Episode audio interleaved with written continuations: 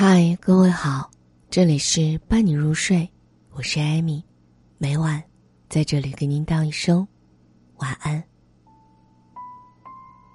前几天，微博上有一个话题叫做“九零后的中年危机有多恐怖”，有八百多万人围观，说出了当代年轻人的现状。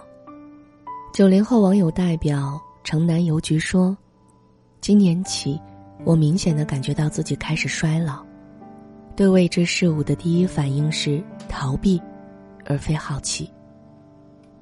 当我想尝试什么的时候，下意识的觉得肯定会失败。以前以为自己的人生有千万种可能，而现在就想过着平静的日子，考虑什么时候可以安顿下来。原来衰老的第一个体现。就是开始退缩，开始觉得自己不行。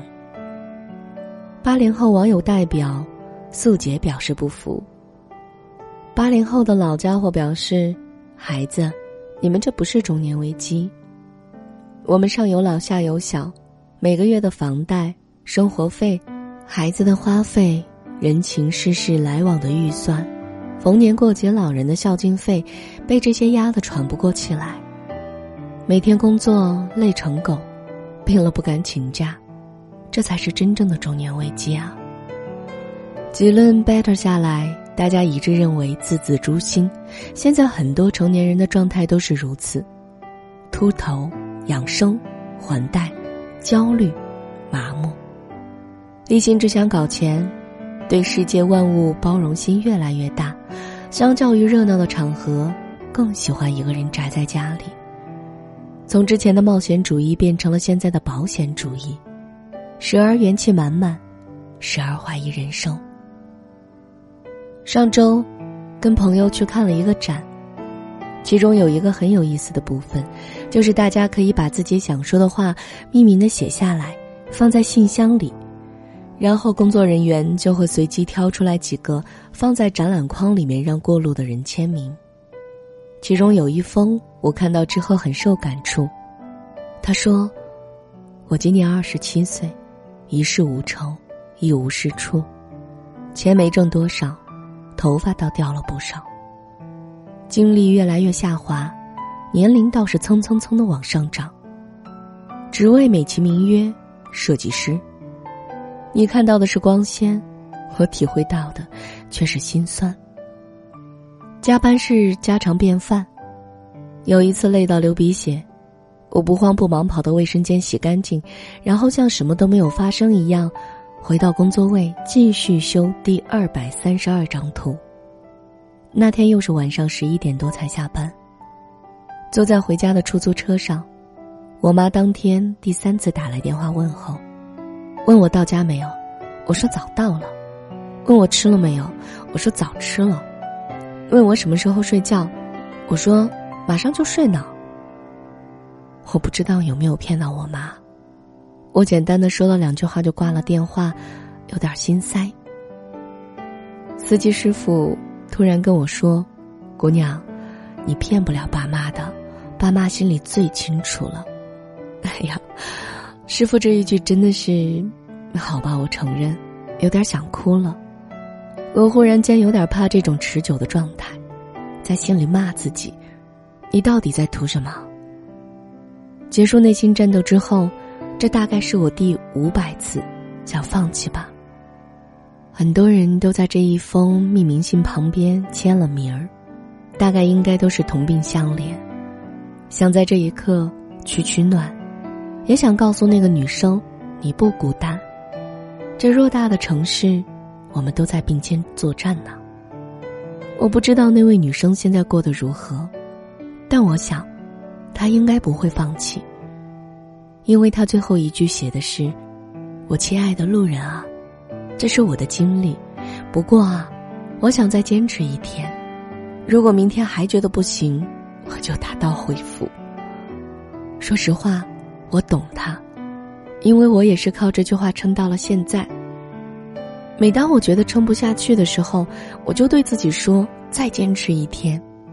如果明天没有好转，我就放弃。”就这样，我每天想放弃的时候，都会重复这一句话，坚持到现在。我知道，每个年轻人都会有这样的时刻，一腔热血出来打拼，以为自己天下无敌，兵来将挡，水来土掩。可当梦想遇见现实，第一回合都败得惨不忍睹。拼了那么久，还是没有起色。虽然自己还年轻，但有时候感觉已经拼不动了，身心疲惫，伤痕累累。现在有个词儿叫做“退休预备员”，是指二十出头就已经开始憧憬、向往退休生活的年轻群体。虽然现在才二十三四岁的年纪，就已经想过退休的生活了。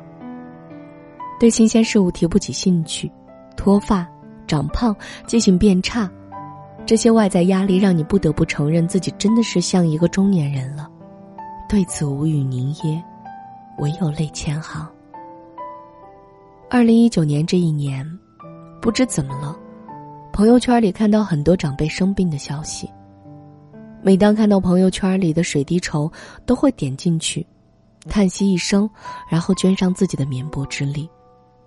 很多人说。当你撑不下去的时候，就去医院看看。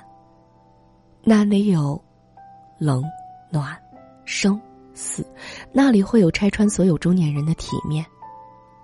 这还不是最可怕的，最可怕的是，在父母该依靠自己的年纪，自己却一无所有。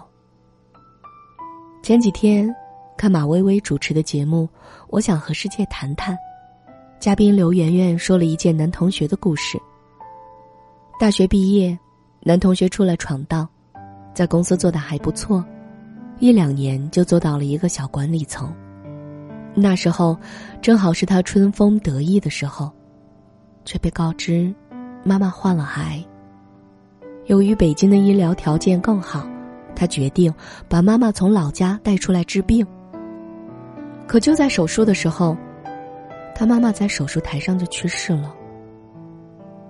刘媛媛打电话问情况，男同学说：“妈妈已经去世了。”刘媛媛说：“然后呢？”男同学波澜不惊的回答：“然后我接下来要联系殡仪馆来派车，把妈妈载过去火化。”刘媛媛听完很惊讶：“不会吧？为什么要这么着急？你太快了吧？你不要等一下，让家里人过来做个告别吗？”男同学接下来说：“如果不这样的话，我不知道该把妈妈带到哪儿。我没有房子啊。”这件事对刘媛媛打击很大，也成为了男同学终生遗憾的一件事儿。刘瑜说：“不得已的，总是叫生活本身。你以为自己还是那个小孩子，可生活正在逼着你做大人。你连哭的时间都没有。”无能为力，却也要硬着头皮承担这个年纪本不该承担的痛苦。曾有个读者给我发私信，说了他正在挣扎的生活。最后他说：“突然明白了，我要成为一个有担当的大人，像爸爸一样有担当的大人。”我回了他六个字：“辛苦了，拍拍你。”不瞒大家。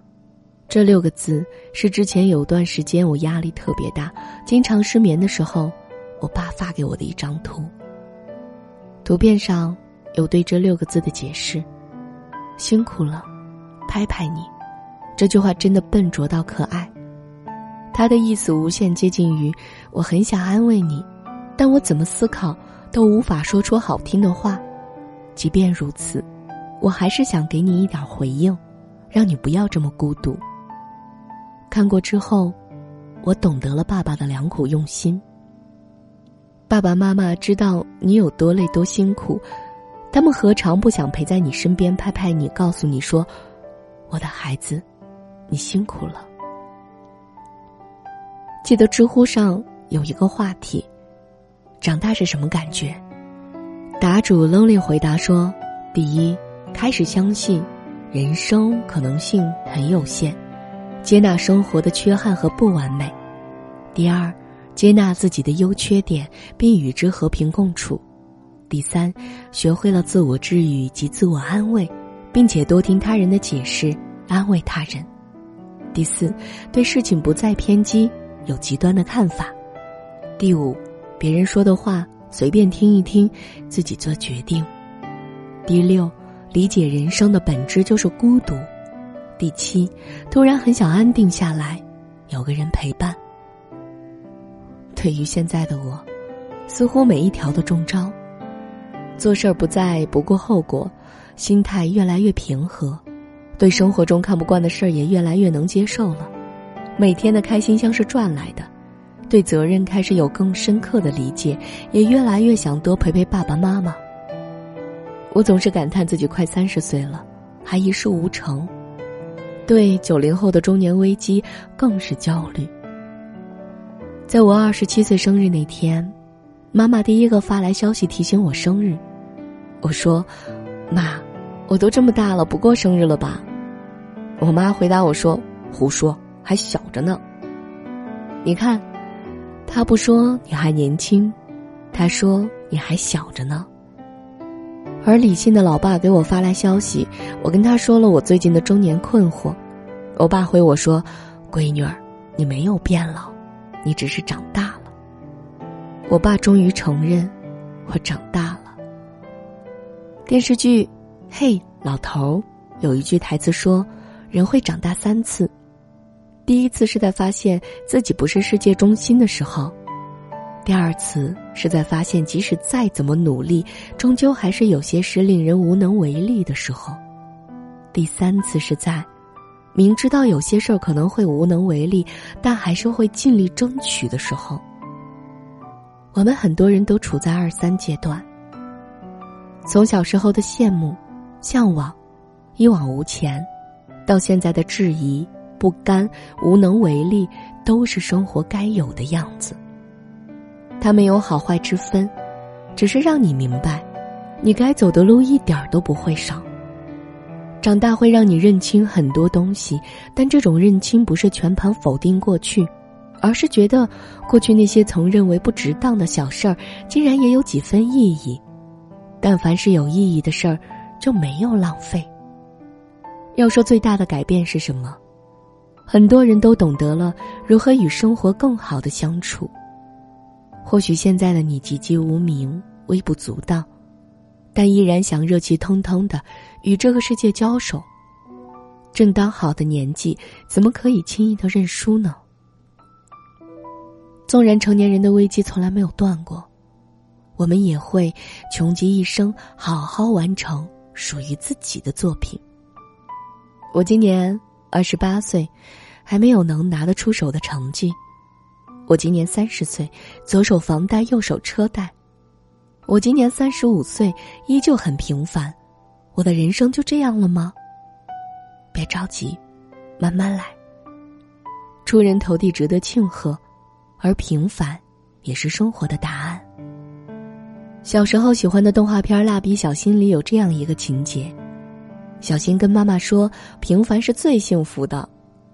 妈妈回答：“生病、意外、倒闭、离婚这些事儿都不知道什么时候会发生。如果能平凡度过一生，那当然是件可喜可贺的事儿。”小时候以为是儿戏，长大了才知道是人生。所以。当下的你，无论成功与否，但行好事即可。学会接受自己的缺点，拥抱自己的平淡，这一生只愿平凡快乐。谁说这样不伟大呢？生活不会按照我们所规划的方向走，既然如此，那就在他给出的答卷上尽力而为。山重水复，总会柳暗花明。愿你从今往后的人生随性而行，好好吃饭，好好睡觉，好好开心，好好赚钱。这里是伴你入睡，我是艾米，每晚在这里给您道一声晚安。